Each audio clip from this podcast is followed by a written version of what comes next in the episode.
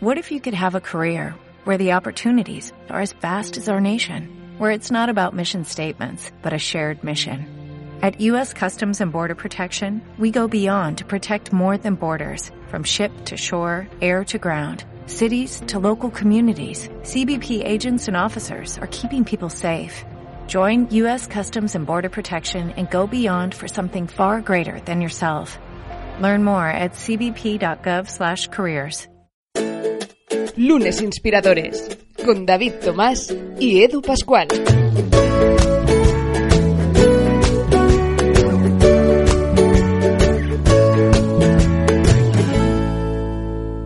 Bienvenidos a Lunes Inspiradores, hoy con un invitado con una historia extraordinaria, una historia digna del libro digna, según cómo, no sé si a lo mejor estoy exagerando. Pedro Rojas, ¿qué tal? Bienvenido. Gracias, ¿cómo están? Bienvenidos. A Eh, ustedes también. de- casi no de película, se podría hacer una serie, ¿tú qué crees? Sí, yo creo que Yo la, he- yo la he encontrado súper interesante. Para y- y colocarla en. Netflix. Sí, mira, oye, ¿por qué no? Mira, hoy en día cualquier cosa que pones en Netflix, ¿no? Pero sí que pues es ya verdad. está. Entonces sí.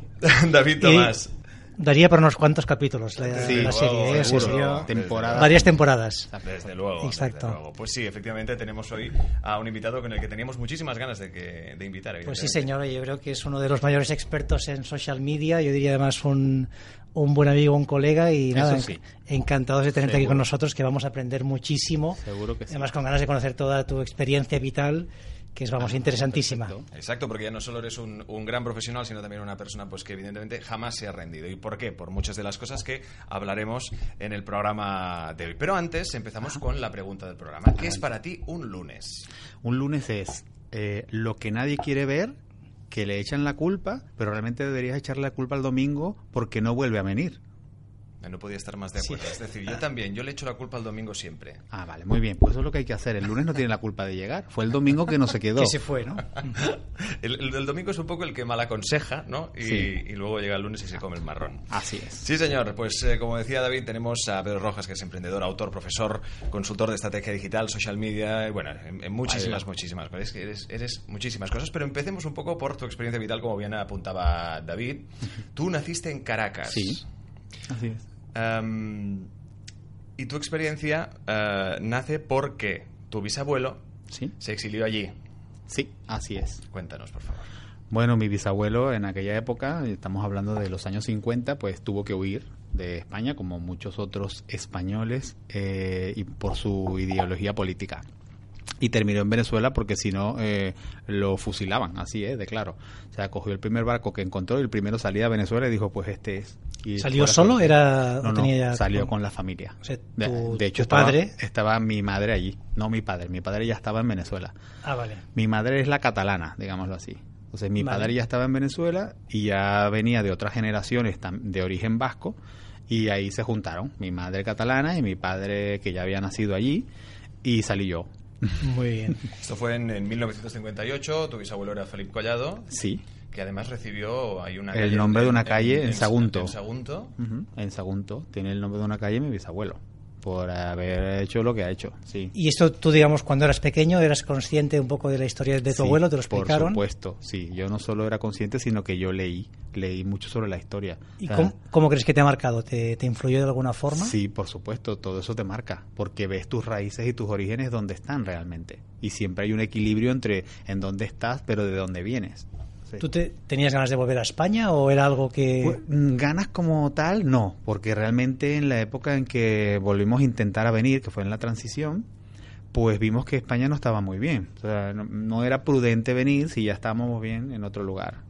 Eh, y bueno, evidentemente nos quedamos allí. Y mm, el mundo cambia, las cosas cambian y entonces llegó la oportunidad de disculpa volver a... disculpa que Sí, te interrumpa, claro. ¿eh? pero o sea, tú llegas a venir a España Sí, en la transición En el 78. y entonces tú eras... eh, Yo tenía 10 años. Eras un niño, o sea... Tenía 10 años. ¿Y cuáles, cuáles son tus recuerdos? De... Mis recuerdos eran de que la moneda que yo traía valía muchísimo en relación a la moneda que había aquí. Ese es mi principal recuerdo, que era como un poco rico. O sea, encontrabas todo muy barato, Sí, ¿no? todo, Dios mío, con esto puedo gastar y puedo comprar un montón de cosas, con la mesada que me daban mis padres, por decirlo así. Claro, y, y eso que en, en Caracas teníais una como una librería familiar, ¿no? Era Sí. el, el negocio Sí, familiar. sí, tenemos un negocio familiar allí. Tú llegaste a trabajar allí incluso para, para pagarte los estudios. Y- exactamente. Yo aprendí a leer allí, imagínate tú, porque la librería ya venía de mi abuela. Ajá. Entonces se trasladó de familia en familia y luego yo estuve allí 10 años trabajando en la librería, Mientras estudiabas. ¿no? mientras estudiaba. O sea, yo trabajaba en la mañana y luego iba a estudiar en la tarde. Y lo que fue, evidentemente, en, en Venezuela, respecto a tus estudios, tú allí estudiaste económicas y empresariales. Sí, yo me especialicé en el área financiera, estudié las dos carreras. Y a raíz de eso, también, a- también de ser un alumno aventajado, un buen alumno, ¿no? Eh, Bueno, sí. Sí, ¿no? Bueno, te lo digo yo, ¿eh? Sí, Pero sí, se sí, me daba bien. Vale. Claro, pero en ese sentido, pues eh, eh, conseguiste entrar en el programa de talento de General Motors, es decir, que por Exactamente. alguna cosa Hombre, sería. exacto, ¿no? No, no es por casualidad Sí, que claro, entres Es verdad. en Pues un programa sí. de talento. Bueno, sí, eh, tuve la suerte de entrar en este programa y bueno, General Motors en esa época era una empresa puntera, de hecho era la número uno en el eh, ranking de Forbes, era del 500 de, de ranking, el ranking de los 500 era la primera y eso me dio la oportunidad de trabajar en una empresa de ese nivel y de aprender un montón de cosas. Fue mi escuela, realmente, ¿no? La escuela que siempre marca a alguien, de que, que luego te define como persona que labora en un mundo, fue me enseñó el mundo, cómo era realmente. Y no solo aprendí, sino que adquirí un montón de habilidades que luego me han seguido sirviendo. Eh, o sea, te lo digo, por ejemplo, yo ahora voy a una multinacional y puedo hablar de tú a tú con el director financiero, aunque estemos hablando de redes sociales. Ah. Y él entiende mi lenguaje y yo entiendo el de él. Entiendo sus necesidades, todo lo que necesita, yo se lo puedo dar. Y eso es parte del éxito de este tema de redes sociales, porque la gente piensa que las redes sociales es saber de Facebook y realmente es saber de empresa. Claro. Entonces, ahí, esa es mi ventaja competitiva. No saber de una red social, sino saber cómo se implanta esa red para que luego genere beneficios. Y eso es lo que quiere saber el, de- el financiero. Está claro. Y además, eh, en tu experiencia, eh, como bien has apuntado en algunas otras entrevistas, tú eras feliz. eh, tú estabas Sí, fantásticamente bien ahí hasta el punto que ah, con 29 años ya te nombraron director financiero de Así General es. Motors en Yo Venezuela. Con 29 años era director financiero de GMAC, que es General Motors Acceptance Corporation, que es el banco de General Motors. Es decir, yo era director financiero de la parte financiera de General Motors. ¿Y cómo fue para ti recibir una oferta, además, eh, bueno, a esa edad, me imagino que con tu trayectoria detrás, obviamente?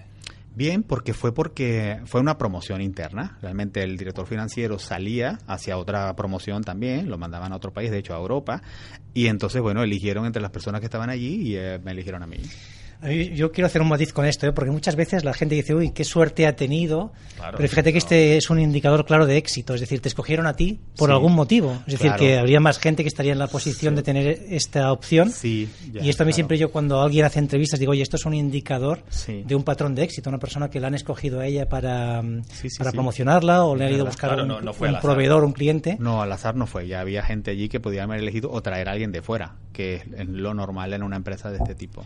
Y entonces empiezas a trabajar aquí, tienes un incidente ¿no? en el país. Cuéntanos como un poco lo que, lo que te ocurre. Sí, bueno, a mí me secuestran, eh, tal cual, así como lo he dicho, con pistola, como en las películas. Da igual, yo estoy en un, eh, me lo recuerdo, estoy en mi coche, eh, estoy dejando a mi pareja que le había, la había yo llevado a estudiar en casa de una amiga y me estoy despidiendo de ella y siento en la 100 una pistola. Dentro del coche. Dentro del coche, yo con la mano en el volante todavía. Ah. Y bueno, se, me dicen si eh, eh, ponte detrás del coche, si me llegas a ver, te disparo aquí mismo. Entonces, si nos ves la cara, te disparamos, ¿eh? seguro. Entonces, bueno, me pusieron en, en la parte de detrás del coche y ahí comenzó el secuestro.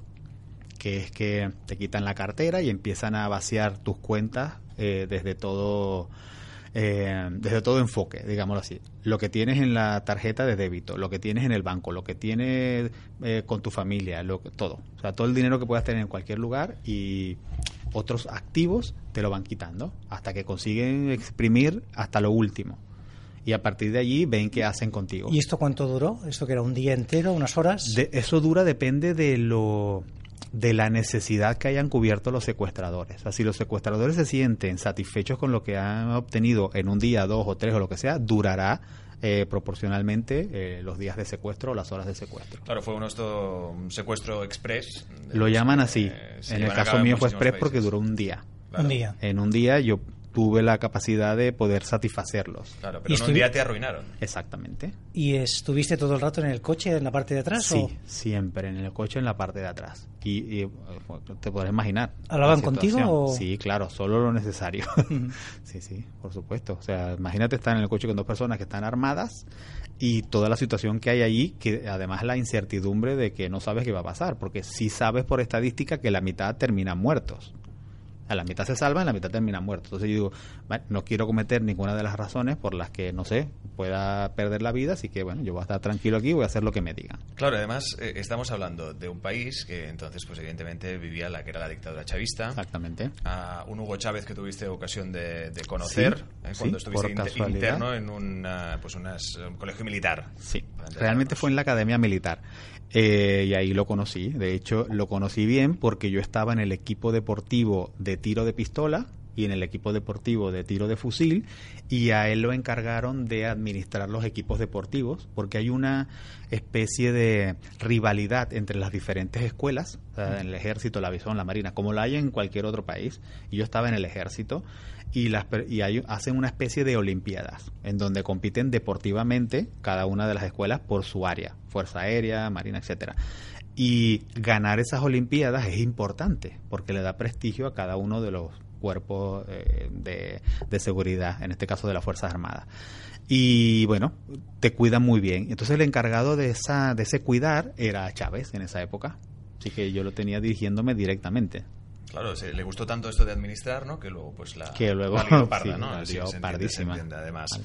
Estamos hablando de una situación en un país donde eh, el eh, nivel de delincuencia subió a, a- a tal grado Sí, que te pasó lo que te pasó, evidentemente. Exactamente, eso era el día a día día. de muchísimas El personas día a que lo día. sufren igual que lo sufriste tú. Mira, ten en cuenta que una vez que a mí me pasa eso, eh, el siguiente coche que me asigna la empresa es blindado. Como para que yo, pues ya está, y va- me vuelve a pasar, pues no me vuelva a pasar. Ujú. Pero ya había decidido que no más. ¿Y tenías Sí, familia está. en ese momento? Sí, ¿Estabas tú claro. solo? No, no, estaba yo solo dejando a, a mi expareja allí. Entonces, de ahí vienes a España. Sí, ahí yo, es claro, pasa eso, yo tomo unos días para asumirlo y digo, ¿qué hago yo aquí? Si yo tengo o sea, doble nacionalidad, yo me puedo ir mañana allí y hacer lo mismo que estoy haciendo aquí. Ujú. O sea, qué tonto. Ya es hora de, eh, sí, sabes que uno se arraiga y parece se queda allí. Entonces es la cuestión de no te puedes mover, no eres un árbol. Sí, y bueno, mira, yo eh, medí los riesgos financieramente en todos los aspectos y dije, pues es lo mismo, comenzar aquí que comenzar allá. Así que me vine. ¿Y esto qué año era? ¿Para el año 2000 o Dos- así? o? 2004. 2004. Entre, el Bueno, 2003 sí. entre finales de, do- de 2003 yo hice todo lo que tenía que hacer para... eh, porque yo vine como emigrante retornado. Yo, en- yo en Venezuela estaba como español. ¿vale? Ahí para, el, para mm, la legislación, la- los consulados, yo soy un español que estaba allí. Eh, dado de alta, de hecho, mi, mi padrón era en el consulado de Caracas. Eh, y bueno, yo lo que hago es ir al consulado y decir, me quiero volver a España. Y había un programa en donde repatrian a los emigrantes retornados por cuestiones políticas y que yo entraba, cumplía con las condiciones. Entonces, bueno, aproveché ese beneficio que, por cierto, da la Generalitat. Y bueno, me- perfecto, porque mm, yo no tenía dinero. Y entonces me cubrían el billete que solo era de ida, me hacían, me podía traer tres maletas en lugar de dos y otras cosas. Podía haberme traído mi coche y otras cosas, pero eh, los malvendí porque necesitaba cash. Claro, hasta el punto que eh, con, con cuánto dinero llegaste aquí a Barcelona. Eh, unos 2.000 euros. y sin sí, sí. saber, o tenías algún contacto aquí con Sí, no, no, sí. Aquí, eh, aquí tenía familia, bueno, Claro. claro, mi familia es de aquí. De hecho, es catalana. Entonces, tengo familia aquí en Barcelona, en San Cugat eh, y en otros lugares también cercanos. Mm, y bueno, uno de ellos me acogió, me dijo, no, tranquilo, te ponemos una habitación aquí, quédate hasta que consigas algo. Y eso, claro, eh, ayuda. Sí. no, ¿Y luego. cómo fue tu llegada? O sea, ¿en algún momento lo pasaste mal? ¿Fue fácil encontrar trabajo? Mira, ¿Cómo? no, yo nunca le he pasado mal. Nunca. Ni siquiera cuando estaba secuestrado, eh, no te puedo decir, claro, que la pasas mal, pero estaba tranquilo. Llegó un momento que dije, mira, eh, parece que yo mismo pensaba, parece que estoy muy tranquilo, no voy a hacer que estos señores se vayan a creer que estoy aquí, eh, yo no sé si debería estar llorando o haciéndome de más víctima, etcétera. Eso lo pensé. ¿no? Y bueno, ah, incluso eh, lo, lo pensé más después que terminó el secuestro, ¿no? Que, que había pasado, te autoexaminas mucho. Y cuando llegué aquí igual, o sea, yo dije, mire, pues ya está, ¿qué es lo que tengo que hacer? O sea, es lo mismo, eh, yo ya sé que tocará, no sé si tocarás el tema del cáncer, pero fue igual. Cuando el médico me dijo que cuando me iban a dar la noticia de que tenía cáncer, el médico me dijo, Pedro, siéntate un momento. Y yo, ¿qué pasó? Siéntate, después que te sientes te lo voy a decir. Y me empezó a decir de todo, o sea, que como si me fuese a morir. Y lo primero que le dije fue, vale, perfecto, ¿cuál es el siguiente paso? Él me dijo, wow, Pedro, por lo general la gente se derrumba. ¿Sí? Yo no, yo no me considero más valiente ni nada, pero no sé, tengo una actitud a la vida distinta. Además, no era la primera vez que me enfrentaba a la muerte. En el secuestro me enfrenté a ella. Y luego yo me perdí, cuando estaba en esta época militar o militarizada, me perdí en la selva amazónica durante 10 días. y, y se ríe. Claro. Eso es lo ¿Tú mejor solo de todo, Pedro. Es increíble. solo, en unas maniobras nocturnas, que había que estar en silencio, yo iba siguiendo a mi columna del pelotón y me perdí, me perdí por tonto, porque no hay otra cosa, era, fui tonto. Tenía 18 años. Y bueno, me perdí, imagínate perderte en el Amazonas, que no, es- no es la película, ¿eh? realmente no hay nada que comer, ¿sí? O, o- o tú eres lo que sí. tie- o tú eres lo Tú- que hay tú que eres la comer. comida. Exacto. Exacto. Entonces tuve suerte de orientarme hacia el lugar que yo, que- eh, hacia el lugar, o sea, de voy a seguir este camino porque creo que es el camino. Y finalmente llegué a una casa de alguien, de un campesino, que me alojó durante unos días porque tampoco de ahí tenían comunicación, o sea, ahí no hay nada. Claro. ¿sí? Hasta que durante unos días eh, pude comunicarme con otra persona que llegaba ahí y esa persona avisó a otros que me fueron a buscar. O sea, eres la definición eh, perfecta de superviviente en este caso. Y yo lo que creo que es que tú has visto la película Final Destination o Sí, Destino correcto, Final, pues sí. algo así, o sea, como que Pero ganas tú, eh, claro, parece ahí de es momento que pringan unos cuantos en de la momento película, voy ganando, eh, Eh, sí. eh, extraordinaria, como bien apuntábamos la, la- la historia, ah, ya no solo vital, también profesional de, de nuestro invitado Pedro Rojas, que la verdad es alucinante, David. Sí, a mí luego, este, eh, volviendo a la parte profesional, a mí sí me gustaría hablar de, de Sí, un poco claro. la evolución, porque yo recuerdo haberte conocido hace muchos años, ¿no? Sí. Cuando tenías, empezabas con eh, senior manager, no era incipiente y de repente tuviste un éxito brutal, ¿no? Una influencia. Entonces, cuéntanos un poquito cómo fue la evolución. Yo creo que es importante también contar lo que hiciste, ¿no? Porque muchas veces ahora te puede ver alguien y decir, ostras, eh, Pedro, ¿no? Qué suerte he tenido, senior manager, pero detrás yo sé que hay un trabajo brutal. ¿No? Y probablemente esto no, se, no se explica muchas veces, ¿no? La gente ve la, la foto de social media y, ostras, qué bien Pedro, que ahora le contratan y se va a un viaje no sé dónde y a otro. Pero para conseguir Claro. esto, cuéntanos un poco lo que hiciste. Vale, pues mira, esto pasó también, no sé si por casualidad o porque tenía que pasar. Eh, cuando yo vengo de Venezuela aquí, ten en cuenta que cuando estaba en General Motors Aceptan en Venezuela, tenía un equipo bastante grande de personas y yo era su líder. Cuando yo me vengo, perdón, ellos pierden a un líder y le, porque yo me fui de forma eh, intempestiva, o sea, de un día para otro prácticamente. No, no así, pero Casi. fue traumático a nivel organizativo. Porque ahí dejé un equipo que yo, lo- mire, yo lo siento, me tengo que ir. Me vengo y ese equipo queda solo, pero me siguen contactando. En, en aquella época solo había correo electrónico, ¿vale? Yahoo y Hotmail y esto. Me siguen contactando para preguntarme sobre temas laborales y otros temas. Pues, te doy las- los tipos de preguntas que me hacían. Pedro, mañana me ascienden a supervisora y no sé qué hacer. Y no le voy a preguntar a mi nuevo jefe porque no tengo confianza con él. Porque va a pensar que, imagínate, que no soy capaz para llevar a este puesto. Pero a ti te lo puedo preguntar. ¿Qué hago? ¿Eso, ¿Eso cómo es? Yo llego y digo, hola, soy la no supervisora. No digo nada, hago una reunión, lo comunico. O sea, ¿qué sé- ¿cómo voy vestida? O sea, ese tipo de cosas. Y digo, vale, pues mira, entonces, ¿qué pasa? Que empiezo a responder eso por correo y, y preguntas como, eh, Pedro, ¿te acuerdas de cómo se hacía el manual de no sé qué y no sé qué más? Sí, ¿me puedes explicar, explicar brevemente? Porque lo- me toca hacerlo a mí. Vale, esto. Y entonces empecé a ayudar a estas personas y, di, y vi, me di cuenta que podía ocasionarles un daño, porque en esa época tener correo era distinto, o sea, no, no era lo mismo. La mayoría de, la gente tenía correo en su empresa, no utilizaba un correo porque no había dinero, no había internet en casa. ¿sí? solo había en cibercafés y este tipo. No sé si recuerdan esa época. sí, sí, desde claro. luego. Ah, los finales, mediados, finales de los 90. Pues la gente utilizaba el correo de empresa y yo sabía, porque había estado en la alta dirección, que monitorizaban esos correos. Entonces yo mismo les dije, miren, eh, no hagan esto porque los pueden pillar y van a decir, ¿qué haces preguntándole a Pedro? Tienes que preguntarle a tu jefe. Eh, y yo dije, voy a buscar la manera de ver cómo me comunico con ustedes, ¿vale?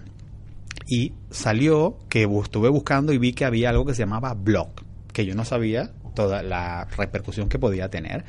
Y entonces se me ocurrió colocar las respuestas en el blog a manera de preguntas sin pormenorizar a quien se las emitía. Es decir, por ejemplo, decía, si mañana te eligen de supervisor en una empresa, ¿qué hacer?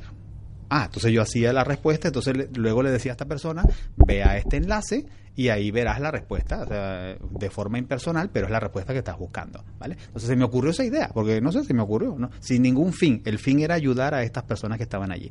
De hecho, mi primer blog se llama Corporaciones Multinacionales, cómo sobrevivir trabajando en ellas. Así se llamaba mi primer blog que luego mutó a muchas cosas más, ¿no? Pero bueno, eh, ¿qué pasa?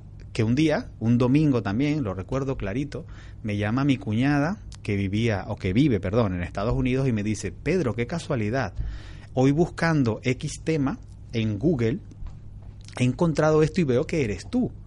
Yo digo, ah, sí, ah, qué curioso, ah, bla, bla, bla. Bueno, fenomenal. Ah, bueno, vale, perfecto, bueno, nos vemos, hasta luego. Va. Eso, vale, perfecto. Yo recuerdo que me acuesto y viendo hacia el techo me pongo a pensar, em, ¿por qué habrá pasado esto?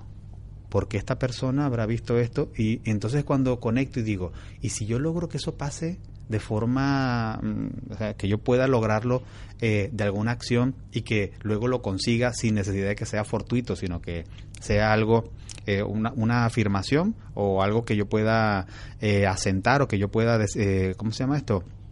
Eh, que pueda hacer y que suceda. Y bueno, me puse a averiguar. Y ahí fue cuando empecé a ver cómo funcionaba el SEO o el posicionamiento que era que Google era totalmente distinto a como es ahora. Sí, sí. O sea, era mucho más fácil hacer SEO en esa época que ahora. Y me puse a hacer pruebas.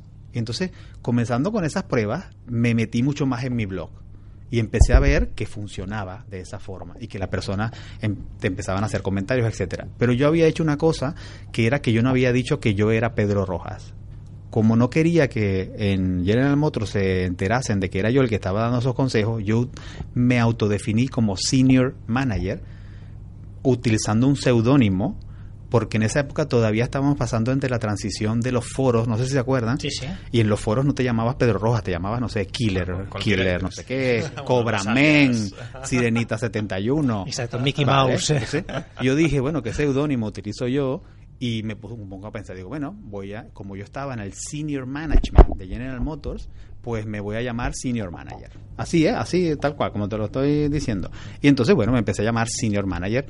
Y pasó que mucha gente sintió curiosidad por ver quién escribía eso, porque claro, el blog en un año se hizo famoso, porque llegó a muchas personas. De hecho, eh, todavía existe la, la plataforma Meneame. ¿Sí? ¿Lo Sí, recuerdas? Correcto, sí. la del elefante. Meneame meneó uno de mis contenidos y se convirtió en viral. Y en aquella época, eh, convertirse en viral era no es como ahora. Miles de visitas, O sea, sí, eran claro. millones de visitas, millones recibía el blog. Y eso hizo que el blog subiera como la espuma, se enterase mucha gente que yo existiese, bla, bla, bla, bla. Y se creó una especie de quién será este tío. Porque además yo me había hecho mi cuenta de Twitter también temprano, etcétera, y todo era senior manager. Nadie podía conectar a la persona con, e- con eso.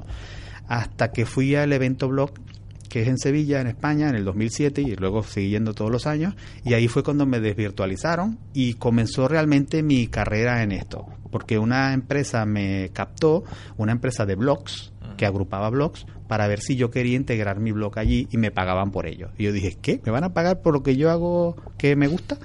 ¿Sí? Que lo hacía los sábados en la mañana, pues fenomenal, pues lo hago. Y yo creo que fue mi primer sueldo, no creo, estoy seguro de que fue mi primer sueldo en esta área. ¿Qué pasó? Que de ahí naturalmente migré a las redes sociales, porque las redes sociales estaban muy vinculadas a los blogs para su difusión. Y fue y yo me metí temprano en toda esta vorágine. Es decir, hay gente que empezó Twitter en el 2009 al 2010, que fue el boom de Twitter. Yo en el 2008 ya tenía en marzo del 2008 que un año más o menos después de que empezó Twitter, que ni siquiera se conocía aquí que era, ya yo estaba en Twitter. Y en Facebook estuve desde el principio, desde el principio que se abrió al público, que fue el 2007. Y en LinkedIn estuve desde el 2007 también. Con lo cual, me empecé a manejar en estas redes y eso te da una vanguardia de cosas que no tiene todo el mundo. Y más con el blog empecé a saber cómo se conectaba y ahí fue cuando empecé a saber cómo luego eso a nivel empresarial podía involucrarse para que una empresa empezase a, a obtener algún tipo de objetivo. Ahí está un punto muy crítico, que es, es ser de los primeros. ¿no? Yo siempre digo, oye, si tienes que, estás pensando en reinventarte, apúntate a la red social que esté naciendo, pruébala, ¿no? Pues si, si no estás en Snapchat Sí. o si ahora sale cualquier otra red social, entra, Tal testéala, porque al final te da una ventaja. Tú, en tu caso, al ser de los primeros, Tal cual. pues luego te ha sido fácil crecer, entenderlo, ¿no? Entonces, Sí, hay una cosa importante, que no es solo, yo conozco personas que empezaron a bloguear en esa época que ya no sé dónde están.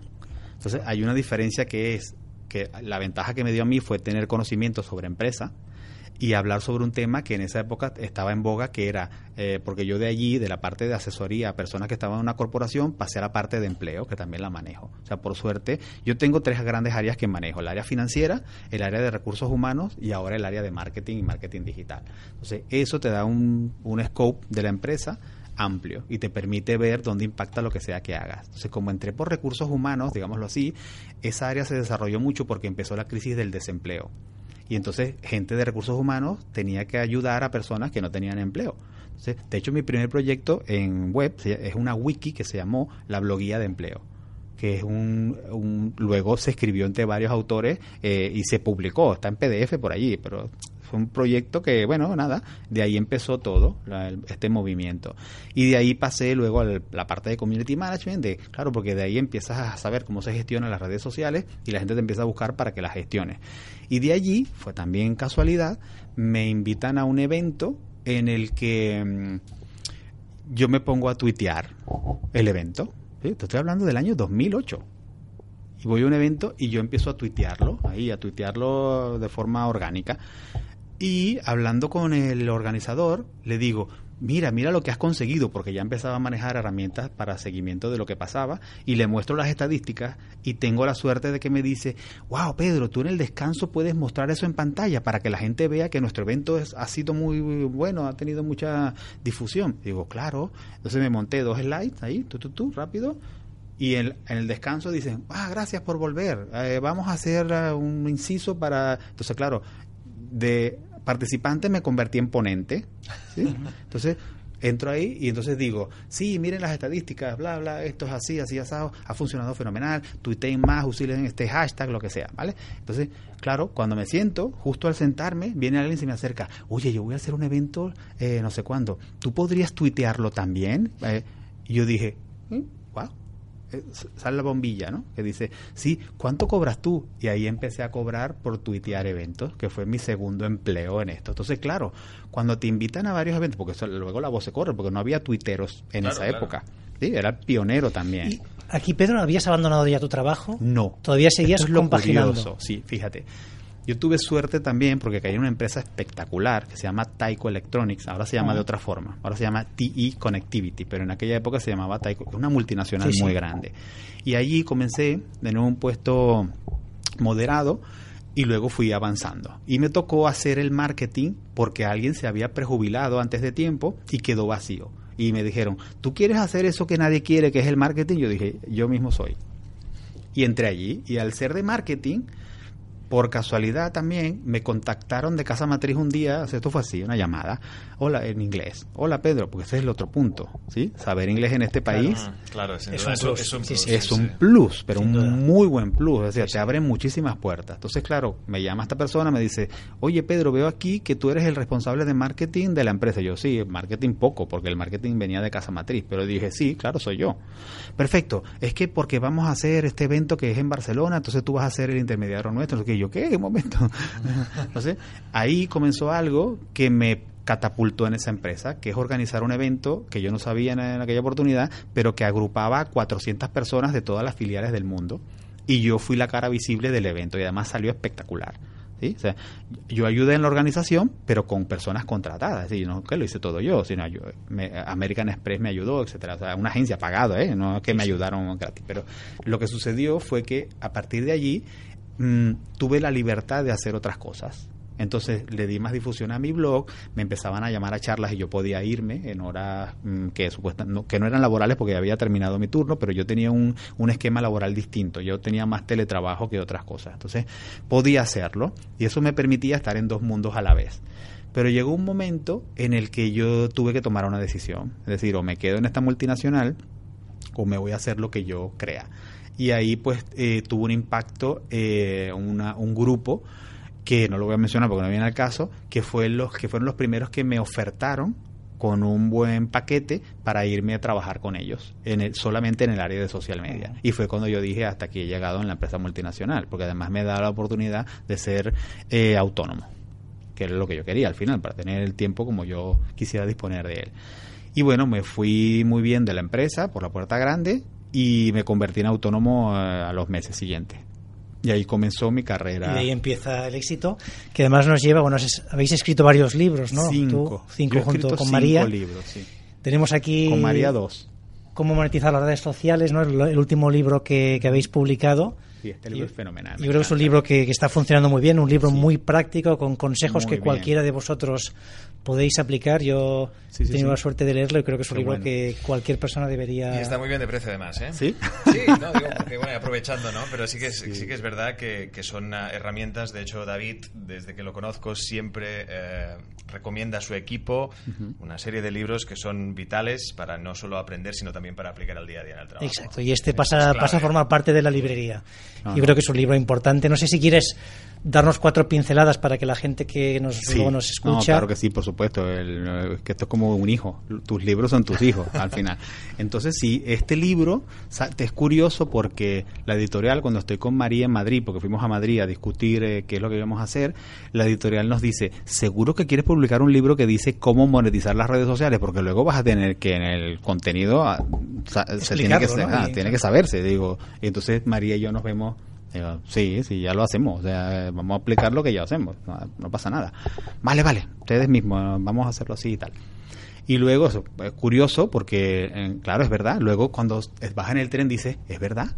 No hay ningún libro que diga cómo monetizar las redes sociales. Entonces, fue cuando nos dimos cuenta, tal vez no hay mucha gente que lo sepa hacer. Es que es una de, es una de las, yo diría, de las críticas a las redes sociales, ¿no? Que muchas empresas critican porque no saben cómo monetizarlas, pero cuando tienes el know-how que tienes tú o otras personas, está claro que es uno de los activos, ¿no? Que es cuando realmente se justifica la inversión en redes sociales. Exacto. Pero es que además no, no, eh, ya lo estábamos haciendo. O sea, Claro. No era una cosa que no- íbamos a inventar de cero, eh, que ya estábamos monetizando Sí, empresas, con lo cual era reflejar eso en un, eh, plasmarlo en un libro.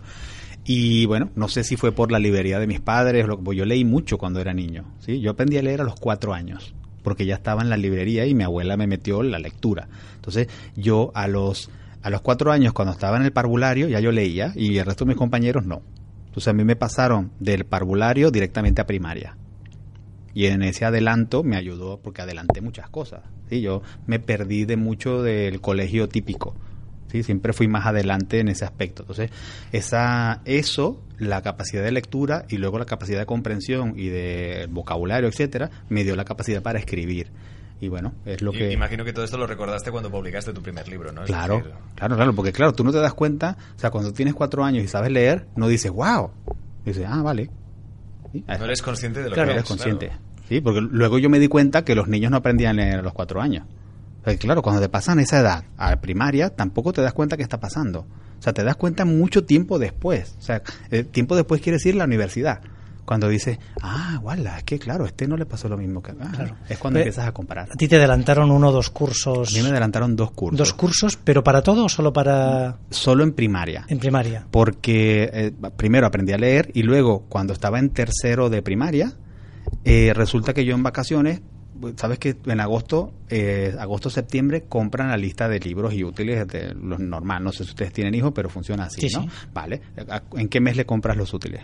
En final de agosto, principio de septiembre. Exacto, pero todavía quedan unos días de vacaciones, Sí. ¿verdad? Vale, pues yo eh, durante esos días, esos días me leía los libros, Ujú. todos.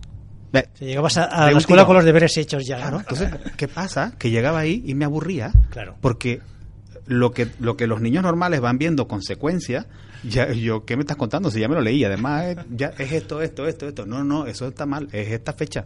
Entonces, claro, los mismos profesores dijeron, oh, este chico es un superdotado. No, es que ya me había leído el libro.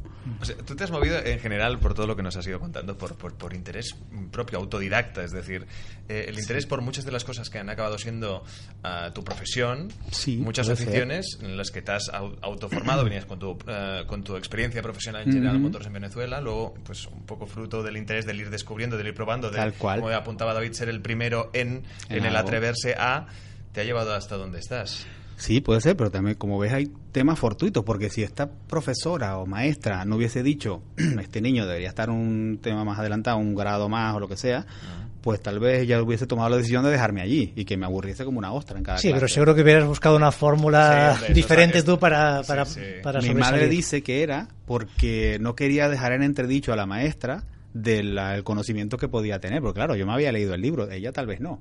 Claro. Claro, Y- eso ya hubiera sido. Y cambiando de tema, ¿no? que Sí, tú lo has adelante. mencionado antes, yo creo que es, es importante compartir porque estás teniendo un tema ejemplar, ¿no? Por lo menos toda la parte de, de- que has comentado de la enfermedad del cáncer. Sí. Fíjate que yo, eh, cuando lo vi en redes sociales, ¿no? Luego, eh, bueno, yo obviamente fui, te comenté y te, como todos te, te deseamos Sí, sí, una recuperación, ¿no? Pero es que fue cientos y cientos de personas, ¿no? Yo recuerdo ver tu post, escribir y al cabo de dos horas de repente había casi más de mil comentarios en por, por bueno un poco la influencia que tienes y yo creo además algo importante el aprecio que te tiene todos los que te conocemos, ¿no? Que o Sí. gente que no te conoce en persona, pero que, que ve un poco la sinceridad y cómo compartes la información. Exactamente, porque yo soy transparente. O sea, hay personas que esconden que tienen cáncer. Yo no, yo lo respeto. Cada quien actúa de acuerdo a como cree. Pero, ya va, el- mi post dice así: Hola, tengo cáncer. Hola, soy Pedro Rojas y tengo cáncer, algo así. Como Sí, sí, Quise hacer un símil de las asociaciones estas de alcohólicos Sí. anónimos. Vale, pues así. Hola, soy Pedro Rojas y tengo cáncer. Como diciendo, estamos aquí y Exacto. Además has, pu- has publicado muchas veces fotos, ¿no? Cuando estás haciendo el Claro. tratamiento. Sí, why not? O sea, ¿Y cómo te ha influido el- los comentarios de la gente? ¿Crees que es algo que te ha ayudado? Porque al final era masivo, ¿no? La respuesta de las personas. Sí. Aquí que hay una cosa, que yo escribo para la gente, pero no necesariamente me dirijo a la gente. Mis contenidos son muy estratégicos. Si los lees, verás que siempre hay un poco de estrategia detrás, aunque esté hablando de algo personal. Sí. Entonces, esto es porque es mi condición. O sea, soy así. O sea, intento cuando voy a decir algo que haya un poco de estrategia detrás, ¿eh? porque es la única forma de que la estrategia entre mejor, sin que parezca estrategia. Entonces eso lo, lo incluyo dentro de mis propias publicaciones. Y sí, eh, la gente se lo ha tomado muy bien y además sí que ayuda. O sea, cuando tú lees los comentarios, Claro. Eh, somos personas. Y todo lo que venga de manera positiva se convierte en energía. Y esa energía pues motiva, funciona. Es así. O sea, yo no lo fui buscando, pero fue lo que obtuve. Y bueno, no, yo lo que quería era contar, lo que quería era decir que no pasa nada si tienes cáncer, pero como que si tienes cáncer, como que si se murió un familiar, como que si perdiste tu trabajo, si te arruinaste, o sea, no pasa nada. ¿Tú estás bien? Vale, pues sigue, move on. Exacto, o sea, ¿no? ¿cuál De- es el siguiente paso, next step? O sea, ¿qué vamos a hacer ahora? De No- todo se sale, ¿no? No preguntarse, ay, ahora tengo cáncer. y- No, no, un momento, tengo cáncer. ¿Y ahora qué? Pero fíjate, ¿no? Es curioso porque tú tienes, tú esto lo tienes por defecto. Es decir, Sí. y yo creo que también, ¿no? Que siempre intento mirar la, la parte optimista y, y con Edu a veces lo comentamos, ¿no? Que de- en general, los que, todos los que pasáis por aquí, hay esta actitud, ¿no? Pero hay personas que no la tienen, ¿no? Entonces, ¿tú de dónde crees que te sale esto? ¿Esto es ADN? ¿Esto fue tus padres que te inculcaron esta actitud Sí, positiva? Definitivamente. Esto es valores y principios. Esto de muévete, que aquí... ¿Qué recuerdas que te decían tus padres? O sea, ¿qué mensajes te daban de Es que mira, eh, mis padres llegaron a Venezuela sin nada. Sin nada. Aquí les expropiaron todo. O sea, claro, se fueron en el primer barco que pudieron, prácticamente sin nada, porque es que si no perdían la vida. Y claro, al llegar allí prácticamente pobres, tuvieron que empezar de nuevo. Entonces, eso yo lo viví. ¿sí? O sea, viví esa época. Entonces, eso te marca y te da una perspectiva de que las cosas no se consiguen ni vienen del cielo ni salen gratis. Las cosas tienes que conseguirlas tú. Y punto. Entonces, yo mamé eso, vamos a decirlo así. Entonces, siempre ha sido la enseñanza. Mis padres luego eh, salieron adelante, por supuesto. Y bueno, sí, mi madre llegó a un puesto de ministro estando allí, siendo española. No pudo ser ministro porque no había nacido allí, pero llegó a un cargo relativamente similar. Y mi padre también, mi padre empezó en informática, en informática de la época de los años eh, 70, o sea, la incipiente informática de, de museo. Entonces, claro, yo ahí, mira, la, eh, eh, yo decidí estudiar el tema de finanzas porque me gustaba la oficina de mi madre. Es decir, yo iba a la oficina de mi madre, veía que mandaba como un dinamo, tenía un montón de gente a su cargo y eh, lo que hacía era mandar y la veía ahí con una oficina gigantesca, un montón de cosas y decía, yo quiero esto. Tú querías mandar, ¿eh? Tú querías aquí Yo mandar como esto. fuera. Eh, tú, ¿Qué estudiaste tú, mamá? Eh, dirección de administración de empresa. There you go. Eso es lo que voy a estudiar yo. Y por eso estudié eso. Por referencia. Si no, sé. Yo, ahora viéndolo hacia atrás, digo, yo tenía que haber estudiado psicología y derecho. Realmente mi orientación, mi habilidad va más hacia allí. Pero bueno, estudié otra cosa. Ya está. pero son habilidades que se has aplicado en otros campos. Sí, sí, por también, supuesto. Yo soy coach ahora. O sea, una de las Pues- cosas que hago es, yo en Barcelona Activa ayudo a empresas a que funcionen mejor desde muchos aspectos. De que funcionen mejor es desde que la persona que la está llevando entienda su situación, porque eso es lo que no hace la mayoría. O sea, vean a los emprendedores como si fuese una ficha de, de temas que van en un plan de negocio. No, lo siento, es una persona. O sea, si esa persona no entiende su situación, ¿cómo le va a aplicar un plan de negocio que es un papel, que además es, es obsoleto? Eh, el que lo- la mayoría de los planes de negocio que veo no sirven para nada, están desfasados, aunque los haga un contable o que sea. Entonces, te lo puedo decir con propiedad porque vengo del mundo financiero, ya sé hacer planes de negocio. Entonces, eh, cuando los veo digo, "Mm, vale, ¿y tú? ¿Y tú? Ah, Vamos a ver tú, cuéntame tú. Entonces, claro, de ahí saco. Y ese coach que le hago a la persona, luego me dice, wow, qué bueno, me ha servido más lo que me has dicho sobre mí, que puedo, las habilidades que tengo y que deje esto de lado, que lo que me hayas dicho del plan de negocio. Entonces, al final es la persona. De ahí viene todo, es la persona lo que importa.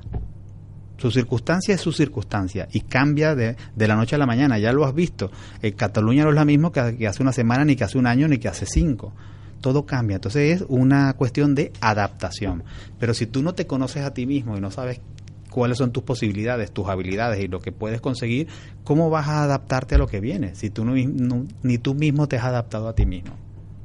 Ahí está el quid de la cuestión. Es que yo no añadiría nada más, ya me despediría y nos iríamos ya. Exacto. pero es, eh, extraordinaria, sin duda. Me- eh, ya lo habéis escuchado, un, un invitado, un profesional y una persona especial, Pedro Rojas, que además, por lo que hemos visto, viene de familia. Los Rojas erais de armas tomar. Sí, y tanto. Hay Exacto. un escudo y todo ahí de los rojos. Vamos Pues- allá, vamos a las conclusiones, como Sí, siempre. pues yo me quedaría con, a ver, muchas ideas, ¿no? La primera, el, bueno, seguir a Pedro Rojas, Senior Manager, buscarlo en las diferentes Exacto. redes sociales porque... También en su web, www.pedrorojas.es. Exacto, porque tiene reflexiones muy interesantes. La segunda, la actitud, ¿no? Y ese optimismo vital, esa forma de, de confiar en uno mismo e ir a conseguir las cosas. Y sobre todo, pues tener esta perseverancia, ¿no? Para llegar Eso hasta es. donde sea, ¿no? No, no Pase de lo que fallir, ¿no? pase. Exacto. Y lo último sería las personas, ¿no? Que yo creo que esto es el, el gran tema, ¿no? Pues que obviamente esto no va de empresas, no va de redes sociales, sino que va de Va de personas. Y, y es el punto número uno, ¿no? Así Claro. que estos serían para mí las tres conclusiones de hoy. Muchísimas gracias, Pedro. Yo creo que hemos aprendido No, ustedes. y hemos Es disfrutado un placer contigo. estar aquí, sí, ahí me encanta. Llámenme cuando quieran. Pues nada, seguro que te haremos volver otro No, día. desde luego, sí, sí. Todos repiten, ¿eh? Todos repiten. Por ustedes y por todas, que además la vista es impresionante. O sea, Sí, sí, sí. claro. No, y, hay- y hay que reconocer que me lo puso muy fácil, ¿eh? Cuando, oye, Pedro, es que nos gustaría invitarte. Claro. Digo, mira, es que me, me pillas fuera. Es que si yo pero mira, normal. Toma, toma mi teléfono. No, no eres normal. Lo tuyo no es normal. Claro que es broma. Faltaría más. te cito en una frase extraordinaria que te he leído en, en- en otra entrevista y es que en esta vida no puedes elegir tu destino, pero sí cómo te enfrentas a él. Y yo lucho.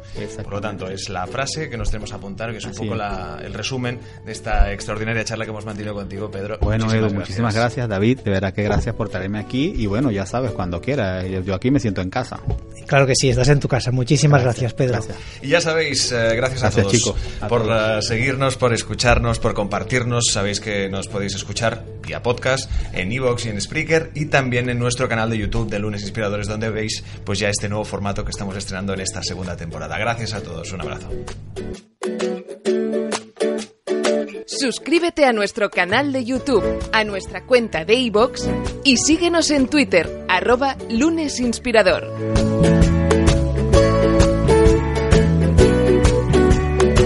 Lunes Inspiradores.